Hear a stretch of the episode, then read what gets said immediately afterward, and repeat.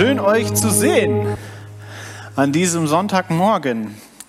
Wisst ihr was? Es ist meine allererste Predigt, nicht meine erste Predigt hier, aber meine allererste Predigt als Teil des Teams. Und ich freue mich richtig darüber. Ich freue mich, dass wir jetzt zu euch gehören, Teil der Live-Kirche, der Live-Family sind. Ähm, und ich freue mich auf die Zeit, die vor uns liegt. Falls wir uns noch nicht kennen, ihr, die hier seid oder ihr, die ihr zu Hause zuguckt, mein Name ist Felix Ronsdorf und ähm, ich bin hier bald oder eigentlich ab jetzt zuständig für den Campus Leverkusen, der entstehen soll. Sehr gut. Wir sind in dieser wunderbaren Predigtserie hier Lebe wie niemals zuvor, finde ich sehr, sehr vielversprechend und ich glaube, es ist genau das Richtige, was wir im Moment brauchen nach den letzten zwei Jahren. Wir müssen uns neu ausrichten. Wir müssen neu sehen, was ist möglich, wozu hat uns Jesus berufen. Und heute geht es um ein total einfaches Thema, nämlich um das Thema Beziehungen. Total einfach. Ähm, Was würdet ihr sagen, ist ähm, für euch, für dich persönlich ein ganz wichtiges Merkmal von einer guten Beziehung? Du darfst einfach mal reinrufen auf drei, okay? Eins, zwei, drei. Sehr gut. Es waren viele verschiedene Antworten, habe ich bemerkt. Und das ist auch okay, weil wir sind ja total unterschiedlich. Jeder hat so seine Vorstellung davon, was er braucht, was eine gute Beziehung ausmacht. Wir haben wahrscheinlich auch eine gewisse Schnittmenge, ähm, aber jeder hat so seine eigenen Sachen. Bei mir ist es zum Beispiel, für mich muss eine Beziehung mh, hm, eng sein. Also ich mag das total gerne, wenn man viel zu zweit oder zu dritt unterwegs ist, äh, viel Zeit miteinander verbringt. Und was mir ganz wichtig ist, dass äh, man mir zuhören kann, also dass man mich versteht. Ne? Ähm, und ich kann euch sagen, in den Beziehungen, in denen das am besten klappt, also die Beziehung mit meiner Frau zum Beispiel oder mit meinem besten Freund, die eigentlich wirklich richtig gut sind, da gibt es ein Problem, nämlich mich. Die Beziehungen können, die können so gut sein, wie sie wollen. Da kann so viel Zweisamkeit, so viel Verständnis sein. Aber das Problem ist, ich bin mit im Boot sozusagen. Wir haben Silvester verbracht, meine Frau und ich, mit ähm, unserem Trauzeugen, mein bester Freund, und äh, meinem Cousin und deren äh, Freundin und Frau. Und es war ein grandioser Abend. Wir hatten äh, super Essen, ja, äh, Wein, ganz, also es war vom Feinsten, wirklich. Es war genau nach meinem Geschmack. Und irgendwann, spät nachts, kamen wir auf die Idee, wir spielen noch ein Spiel. Und ähm, das Problem an dem Spiel war, dass ich dabei war es war eigentlich ein ganz einfaches Spiel, aber es kam irgendwann zu der Frage, kann man ein Geräusch schreiben mit Buchstaben oder nicht? Ist ein Geräusch nur etwas, was ein Geräusch macht? Also ihr merkt, eine ganz, ganz, ganz wichtige Frage, oder? Äh, lebensentscheidend. Und so habe ich dann auch angefangen zu diskutieren über diese Frage und habe den Abend damit so ein bisschen vor die Wand gefahren. Also war irgendwie nicht so cool. Und wisst ihr, das ist komisch, das sind die besten Beziehungen, die schönsten Beziehungen, die ich habe. Aber leider bin ich mit dabei und es klappt manchmal trotzdem nicht. Ist einfach nicht perfekt. Falls du dich irgendwie wiederfinden kannst in so einer Situation, dann ist diese Predigt was für dich. Wenn es bei dir nicht der Fall ist, lehn dich zurück, ähm, ganz einfach eine halbe Stunde die Augen zu. Also ihr versteht, was ich meine. Ja? Falls ihr euch mit mir identifizieren könnt, dann ist das etwas für dich. Denn wir wollen uns zusammen die Frage stellen, wie können wir, wie können wir in unseren Beziehungen so leben wie niemals zuvor? Wie können wir komplett anders leben?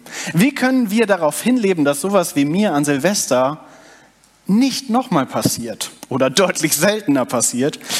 Und wer hätte es gedacht, ich glaube, die Person, die sich damit am besten auskennt, ist Jesus. Das ist wie in der Kinderstunde, da ist die richtige Antwort auch immer Jesus. Und heute ist das auch so. Jesus ist die richtige Antwort. Ähm, wir wollen uns fragen, wie was bringt Jesus uns darüber bei, wie wir in Beziehungen, wie wir in Gemeinschaft leben können? Ja? Wir stellen uns sozusagen die Frage, wie sieht die Jesus-Gemeinschaft aus? Wir machen jetzt so einen kleinen, kleinen Flug durch eins der Evangelien, die Geschichte von Jesus und versuchen mal kurz zusammenzufassen, was Jesus uns zeigt. Und wir fangen an im vierten Kapitel, keine Angst, ich, ihr müsst nicht die ganze Zeit mitblättern, ihr könnt hier oben mitlesen. Wir fangen mal mit diesem Vers an, Matthäus 4, 18.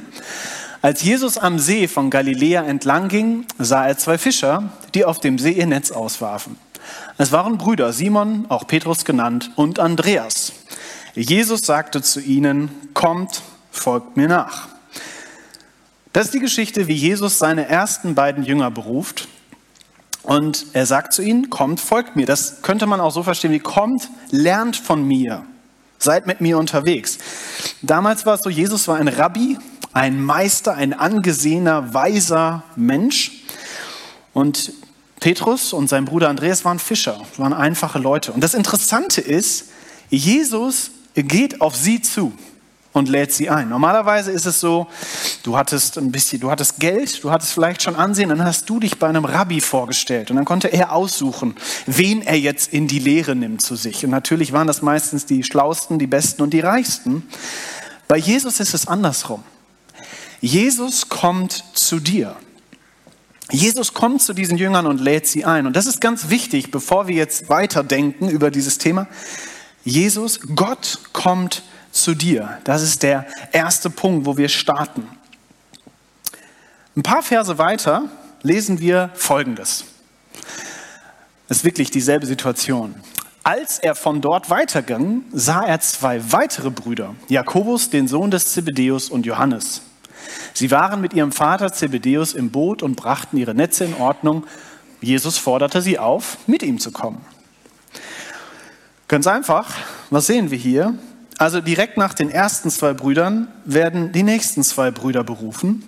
Wir folgern also daraus, Jesus folgen ist ein Gemeinschaftsprojekt. Geht nicht alleine. Ja? Hier entstehen sozusagen die ersten Beziehungen und wir halten fest, Jesus folgt man nicht alleine. Wir machen jetzt einen kleinen Sprung, ein paar Kapitel nach vorne im Matthäus Evangelium, und zwar ins zehnte Kapitel, und da lesen wir Folgendes. Die Namen der zwölf Apostel, die sind dann schon alle gesammelt. Die Namen der zwölf Apostel oder Jünger sind Simon, auch Petrus genannt, an erster Stelle und sein Bruder Andreas, Jakobus, der Sohn des Zebedeus und sein Bruder Johannes. Die vier kannten wir schon. Philippus und Bartholomäus, Thomas und Matthäus, der Zolleinnehmer, Jakobus, der Sohn des Alpheus und Thaddäus, Simon, der Zelot und Judas Iskariot, der Jesus verriet.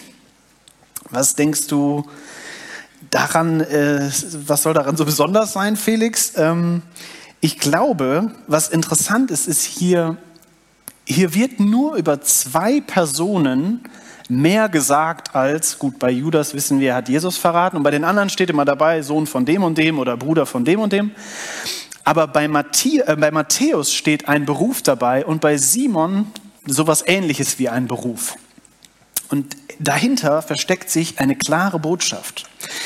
Denn wenn wir mal reingucken in diese Zeit damals, dann sehen wir, Zeloten wie Simon, das war eine, ich sage es jetzt mal gelinde, eine jüdisch-nationalistische Rebellentruppe.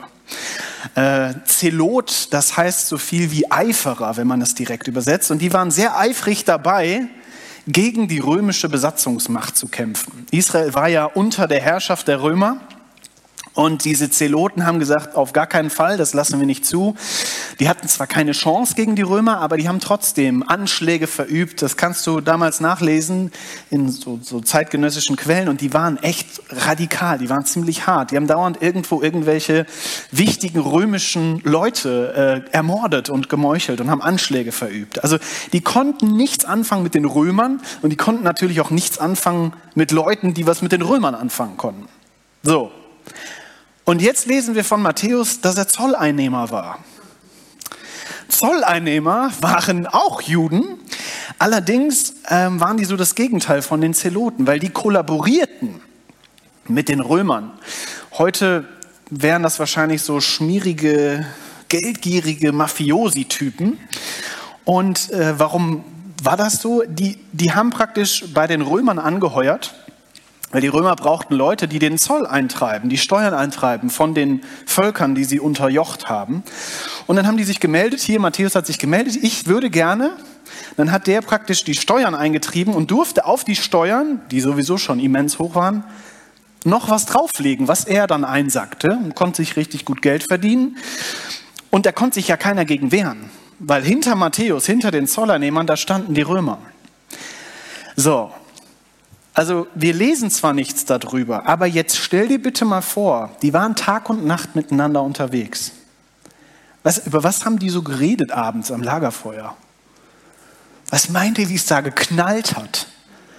Wie die sich in die Haare gekriegt haben müssen. Und ich finde das so verrückt, weil Jesus weiß das ja. Was denkt denn Jesus sich dabei, so unterschiedliche Leute zu berufen? Bezieh das mal auf heute. Wen hätte Jesus heute gewählt?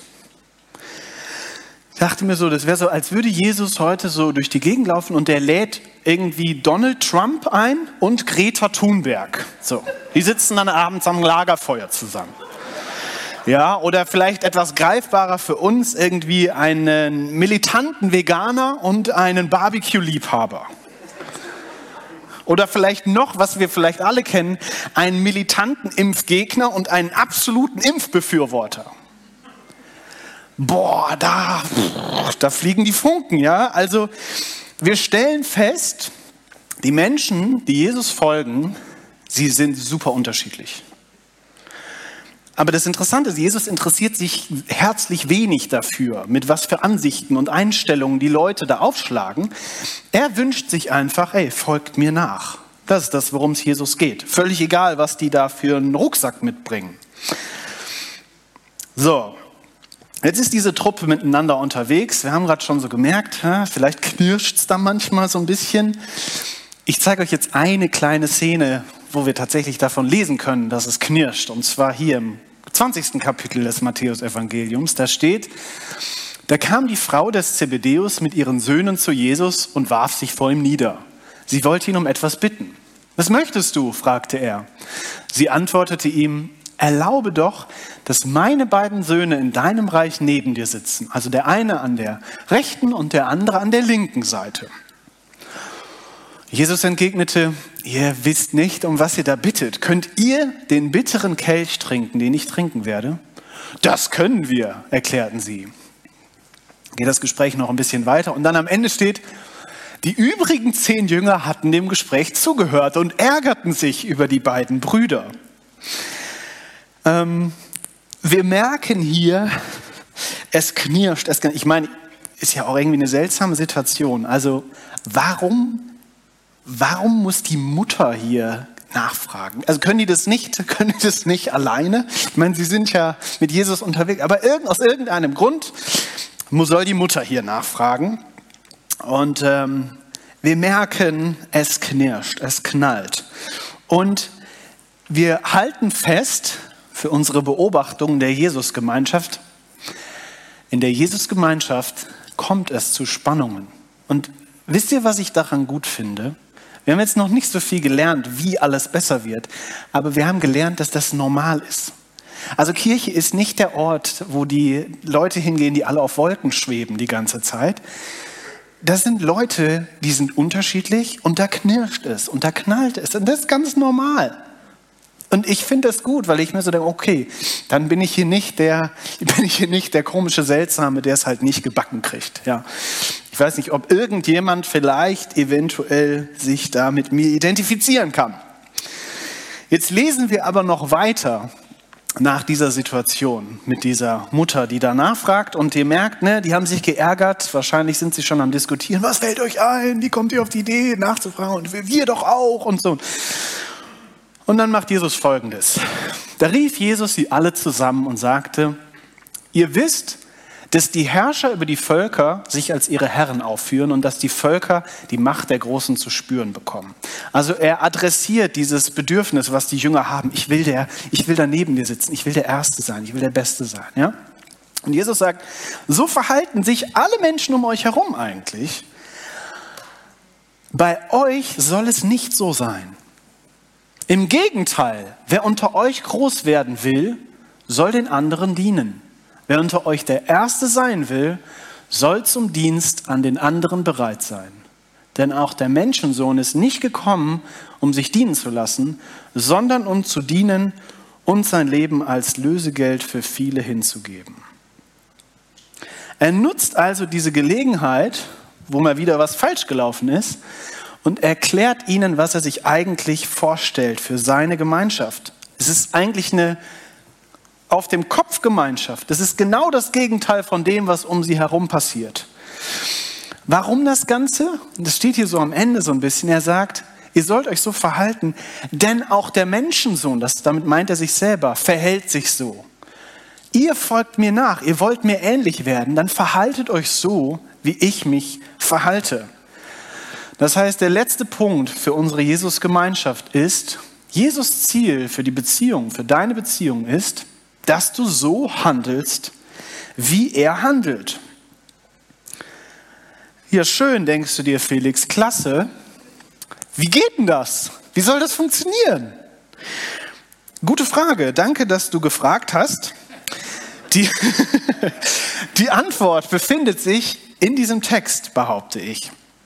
Und ähm, es ist so, dieser, dieser Text, ähm, den ich euch hier gezeigt habe, also dieser letzte Abschnitt hier im Matthäus-Evangelium, der wird von der neuen Genfer Übersetzung so übersetzt, wie ihr ihn da sehen könnt. Und diese rot markierten Stellen sind im griechischen Urtext in einer Zukunftsform geschrieben. Also diese Übersetzung legt einen Schwerpunkt auf das Tun, auf das Handeln. Ihr sollt das jetzt so machen. Aber ich glaube, es wäre sogar noch besser, dieser Zukunftsform zu folgen und es ist folgendermaßen zu übersetzen, nämlich, wer unter euch groß, sein, äh, groß werden will, soll jemand werden, der anderen dient. Wer unter euch der Erste sein will, soll jemand werden, der sich anderen unterordnen kann. Ich glaube nämlich, diese Form passt besser zu der Art und Weise, wie Jesus auch mit seinen Jüngern umgeht. Ich meine, wir sprechen ja davon, wir sind Christen. Ne? Also, wir würden von Christen sprechen. Jesus hat ja seine Jünger nicht als Christen angesprochen. Er hat seine Jünger mit einem Wort im Griechischen angesprochen, das heißt Mathetes heißt das, das musst du dir nicht merken, ist nicht so wichtig. Es heißt aber damals so was wie Lehrling oder Azubi. Und es impliziert ja, dass es eine Truppe ist von Leuten, die von Jesus lernt, damit sie verändert werden. Die können nicht einfach sofort das tun, was Jesus tut. Die können nicht einfach sofort sein, wie Jesus ist. Das bedeutet, sie müssen zu etwas anderem werden. Jesus sagt sowas wie, ich habe die eingeladen, mit mir zu laufen. Die können das noch nicht, aber wir sind zusammen unterwegs und ich bringe es ihnen bei. Ich bringe ihnen bei, wie das geht. Und das kollidiert so ein bisschen mit mir, weil ich bin Generation Amazon Prime. Ja, ich möchte heute bestellen und ich möchte morgen geliefert bekommen. Und so hätte ich das gerne auch mit meiner persönlichen Veränderung. Ja, ich möchte heute dafür beten und morgen soll das bitte schon alles so sein. Und vielleicht, es gibt auch manchmal so die Generation Proklamation, ja, also ich proklamiere heute, dass Gott das tut und morgen ist das dann so. Und das geht, glaube ich, so ein bisschen gegen das, was Jesus uns hier zeigen möchte. Denn ich glaube, dass wir dauerhaft trainieren, das ist Jesus Standardmethode. Und ich glaube, trainieren ist wirklich das richtige Wort, ist kein Witz. Jesus möchte uns etwas beibringen, nicht nur hier, sondern hier, hier, in allem. Und des Weiteren steht in demselben Bibeltext zweimal dieses Wort unter euch. Und das ist ein weiterer wichtiger Punkt, denn das ist keine Solonummer, das haben wir ja auch vorher schon gesehen. Aber Veränderung, Training, das geschieht in einer Gemeinschaft von Unperfekten, in einer Gemeinschaft von fehlerhaften Leuten. Denn ihr habt ja schon gehört, ich bin ja mit dabei. Das heißt, perfekt sein kann es schon gar nicht mehr. Vielleicht dadurch, dass du auch dabei bist, vielleicht trägt das auch noch seinen Teil dazu bei. Ähm, das heißt, wir, Es geht gar nicht anders. Es ist eine Gemeinschaft, in der unperfekte Leute drin sind. Und soll ich dir was sagen? Meine Macken, meine Fehler, meine Ecken und Kanten ist deine Gelegenheit, noch mehr lieben zu lernen. Es ist deine Gelegenheit, Geduld zu lernen. Es klingt irgendwie komisch, ah, eigentlich, ne, aber ja, ich glaube, das ist so. Weil wir sehnen uns ja häufig nach perfekten Menschen. Am besten, also den perfekten Ehepartner.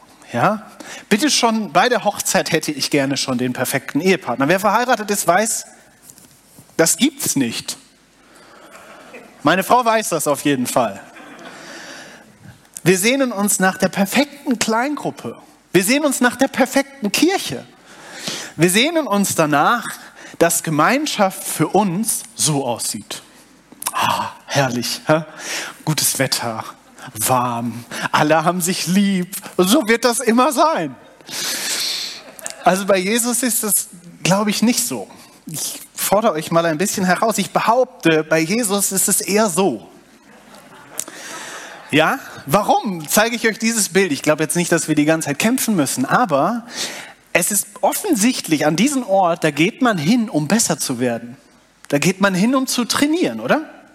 Und der Meister steht irgendwo daneben und guckt sich das Ganze an und gibt dir Tipps, wie du das machen sollst und so weiter und so fort. Und dann übt man aneinander. Ja? Man reibt sich aneinander und dadurch wird man besser. Also wir halten fest, es gibt diese perfekte Gemeinschaft nicht. Und ich habe mich da selber schon oft veräppelt. Weil ich mir immer so dachte, so, weißt du, ich war jetzt lange unterwegs an vielen verschiedenen Orten und ich war dann in irgendeiner Kleingruppe und dann dachte ich mir immer irgendwann, ja, also hier dies und jenes, und, hm, aber ich ziehe ja dann bald um. Ne? Ich komme jetzt nach Langenfeld in die Live-Kirche und da wird alles perfekt. Fast. Fast. Also ich glaube, da, und, dann, und wir sind irgendwie, also ich auf jeden Fall, ich bin so blöd und ich mache das immer wieder. Also es ist jetzt nicht so, als hätte ich daraus gelernt irgendwann mal. Ja, ich mache das immer wieder. Und by the way, jeder von euch, also ich, ich sage das, weil ich werde dabei sein, jeder von euch, der Teil vom Campus Leverkusen sein wird, in Leverkusen wird es nicht besser als in Langenfeld weil ich werde dabei sein. Okay? Es wird nicht der Ort, an dem alles stimmt. Es wird nicht der Ort, der viel besser sein wird als das, was du vorher hattest, weil ich dabei bin. Das bedeutet, wir halten fest, unter fehlerhaften Menschen ist der richtige Ort für das Training bei Jesus. Und eine Sache, die jetzt vielleicht nicht direkt in unserem Bibeltext drin steht, aber die so ein bisschen indirekt angedeutet wird. Jesus spricht davon, dass er gekommen ist, der Menschensohn, der gekommen ist. Und wir wissen von Jesus, wenn wir weiterlesen, er stirbt am Kreuz und er steht wieder auf. Er besiegt den Tod, er besiegt das Böse und nun regiert er im Himmel. Und von da aus hat er seinen Geist geschickt.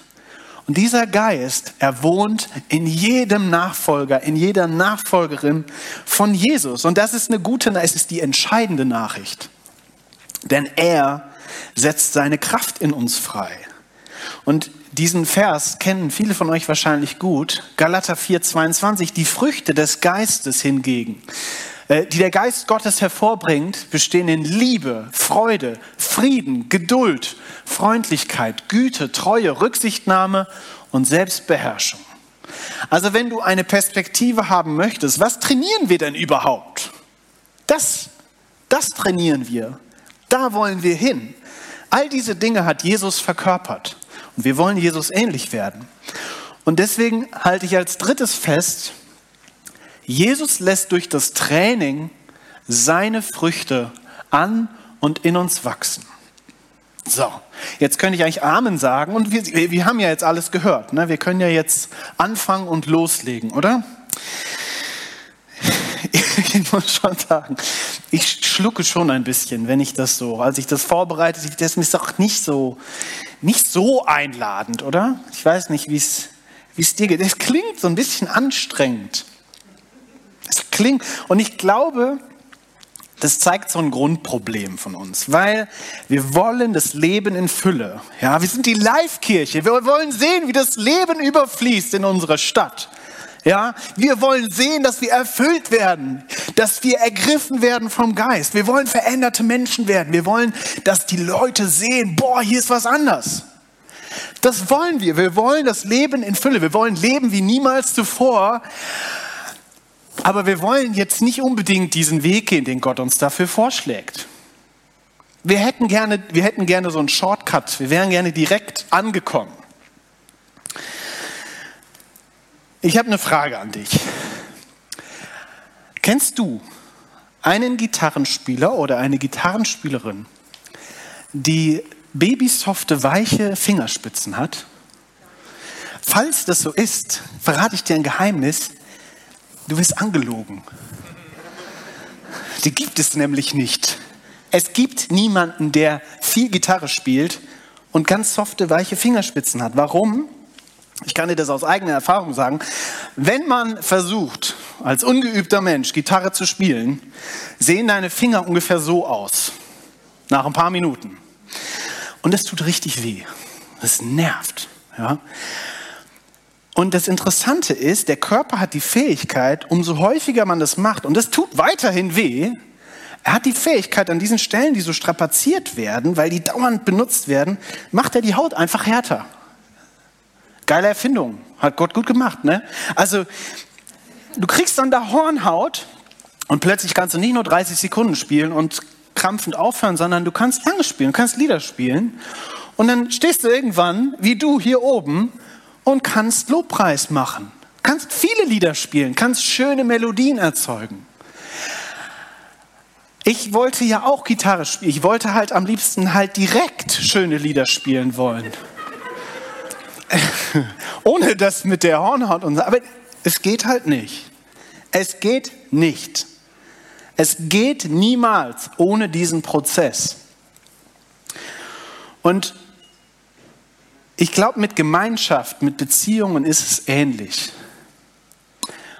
Es gibt so eine Art Kreislauf von Beziehungen, von Gemeinschaft und das trifft so für jede Beziehung und Gemeinschaft. Das ist so für Freundschaften, für Kleingruppen, für Ehe, für Beziehungen im Allgemeinen.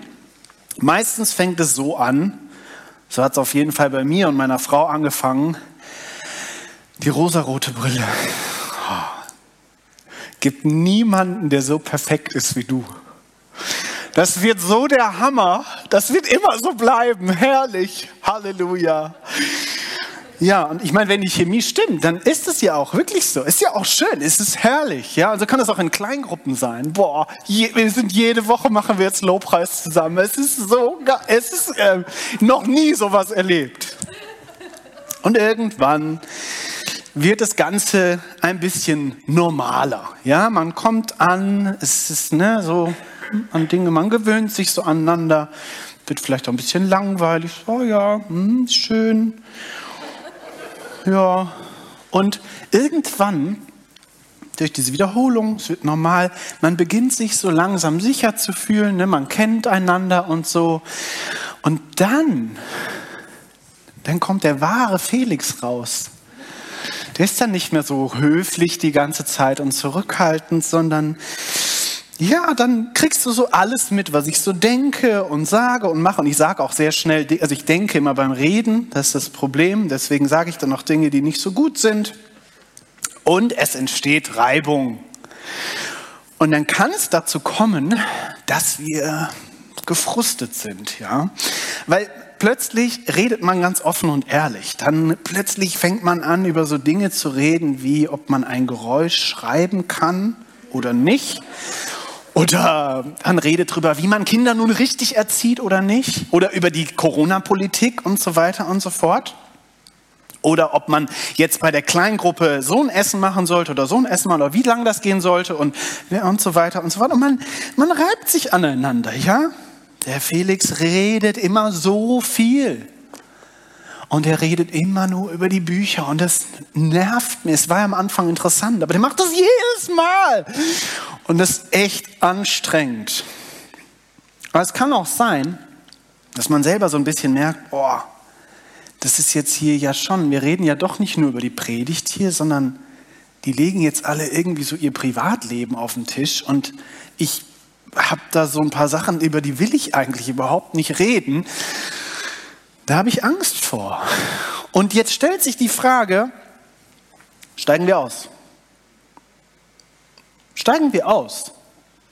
Oder bleiben wir dran? Gehen wir weiter? Halten wir diese Spannung aus? Dietrich Bonhoeffer schreibt genau zu dieser Thematik was sehr Interessantes. Er schreibt, die große Enttäuschung über den anderen, über die Christen im Allgemeinen und wenn es gut geht, auch über uns selbst, muss uns überwältigen, so gewiss uns Gott zur Erkenntnis echter Gemeinschaft führen will. Erst die Gemeinschaft, die in die große Enttäuschung hineingerät, mit all ihren unerfreundlichen und bösen Erscheinungen, fängt an zu sein, was sie vor Gott sein soll. Fängt an, die ihr gegebene Verheißung im Glauben zu ergreifen. Hä? Also es soll irgendwie krachen, damit man dann dahin kommt, dass alles gut ist. Ich glaube, was Bonhoeffer hier klar auf den Punkt bringen möchte, dass christliche Gemeinschaft oder Gemeinschaft insgesamt erst dann wirklich gut wird, wenn alle mal ihre hohen Ideale fallen lassen, wie das alles sein soll, und checken, dass sie selber alles andere als ideal sind und die anderen auch. Ja? Wir checken, dass wir jemand sind, der dauernd Fehler macht und die anderen auch. Und wenn wir damit unseren Frieden schließen, können wir vielleicht weitergehen und nicht aussteigen, sondern ein Stück weit akzeptieren und annehmen. Ja, da sind Unterschiede. Ja, der Felix redet ununterbrochen über sich selber. Aber ich erkenne, er ist ein geliebtes Kind Gottes. Und deswegen nehme ich ihn an. Und ne, wir haben, ich habe euch, die, hab euch die kämpfenden Typen gerade gezeigt. Das ist nicht leicht. Und das muss man lernen, keine Frage. Aber wir beginnen, das Bild Gottes in unseren Mitmenschen zu sehen. Und von da aus können wir uns vielleicht sogar neu aufmachen, weil wir checken, das muss sogar so sein. Ich, ich lerne, wenn ich Felix dazuhöre bei seinen Vorträgen über seine Lieblingsbücher, ich lerne Geduld, ich lerne zuzuhören. Und dann kommen wir zur echten Veränderung. Wir wollen immer direkt von der rosaroten Brille zu der echten Veränderung, aber du muss leider die ganze Runde laufen, damit es wirklich nachhaltig ist, diese Veränderung. Es verändert sich unser Denken, unser Handeln, unsere Fähigkeit, Menschen anzunehmen, unsere Fähigkeit, Menschen zu lieben. Wir können lieben wie niemals zuvor, wenn wir da angekommen sind. So, und jetzt entzauber ich das Ganze noch ein bisschen und behaupte, es geht nicht in drei Wochen. Es ist kein Fünf-Stufen-Seminar, was du besuchen kannst. Das ist ein Prozess, der dauert. So wie wenn man etwas lernen möchte, das dauert. Geht leider nicht in drei Wochen. Das Problem ist, und ich lade an der Stelle das Lobpreisteam gerne schon mal so langsam nach vorne ein. Das Problem ist, ich glaube, gerade wenn wir zum Beispiel über unsere Gemeinschaft hier in der Gemeinde sprechen, über unsere Kleingruppen sprechen, wir steigen gerne aus da unten. Wir ziehen, äh, wir ziehen den, wie sagt, wie heißt das Ding nochmal, was aus dem Flugzeug fliegt? Der Schleudersitz. Wir ziehen die Reißleine und hauen ab, weil wir gefrustet sind, weil wir Angst haben. Und ich frage mich, warum ist das so? Warum machen wir das? Ich glaube, es gibt so ein paar oberflächliche Gründe, so ein paar Überzeugungen, die das vielleicht verhindern, dass wir hier nicht wachsen können bin nicht so der Gemeindetyp. Mir reicht der Sonntag. Ähm, Kleingruppen finde ich sowieso eher doof. Oder ich finde das Konzept nicht gut. Oder ich komme mit diesen Leuten einfach nicht klar. Und eigentlich mache ich die Dinge so direkt mit Gott aus. Und ich, an diesen Dingen, ich kann das irgendwo ein Stück weit verstehen, aber ein Stück weit frage ich mich auch, wenn Jesus uns das zeigt, so dass er das so machen möchte, dann muss ich das hinterfragen, glaube ich, wenn ich das so sehe. Aber ich habe das selber gerade schon angesprochen, dass auch unter der Oberfläche vielleicht Dinge liegen und ich glaube, die haben noch viel, viel mehr Kraft. die haben noch viel mehr Kraft, uns aus Beziehungen rauszuziehen. Tief liegende Ängste, Scham, Schuld, Angst, Wunden, Wut, Frust. Vielleicht gibt es irgendwas, was du erlebt hast, vielleicht in deiner Familie, in deiner Vergangenheit, wofür du dich unglaublich schämst. Irgendwas Schlimmes.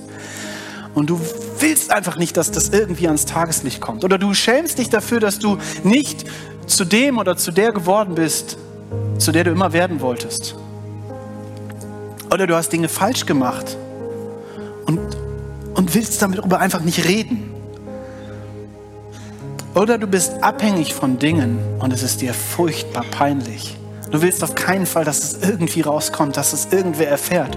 Und immer wenn die dann sich da in der Kleingruppe treffen, dann reden die plötzlich über sowas. Und deswegen gehst du lieber von vornherein raus. Wenn du dich da angesprochen fühlst, dann möchte ich dir sagen, als allererstes, du bist nicht der oder die Einzige, bei der das so ist. Das ist eine Lüge. Und wir denken das häufig. Alle anderen hier sind perfekt, nur ich nicht. Und das ist Quatsch, völliger Quatsch. Nicht nur oberflächlich, sondern auch tiefliegend. Wir tragen alle unsere Rucksäcke mit uns. Und der zweite Punkt ist, ich glaube, ich bin fest davon überzeugt, dass Jesus viel Verständnis tatsächlich dafür hat, dass wir nicht tiefer in Gemeinschaften gehen können, weil er weiß genau, was wir da für Dinge mit uns rumschleppen, wie schwer und sperrig die sind und wie sehr wir uns vielleicht dafür schämen. Aber ich erinnere dich doch mal dran, es ist eine gute Nachricht, Jesus kommt als erstes zu dir.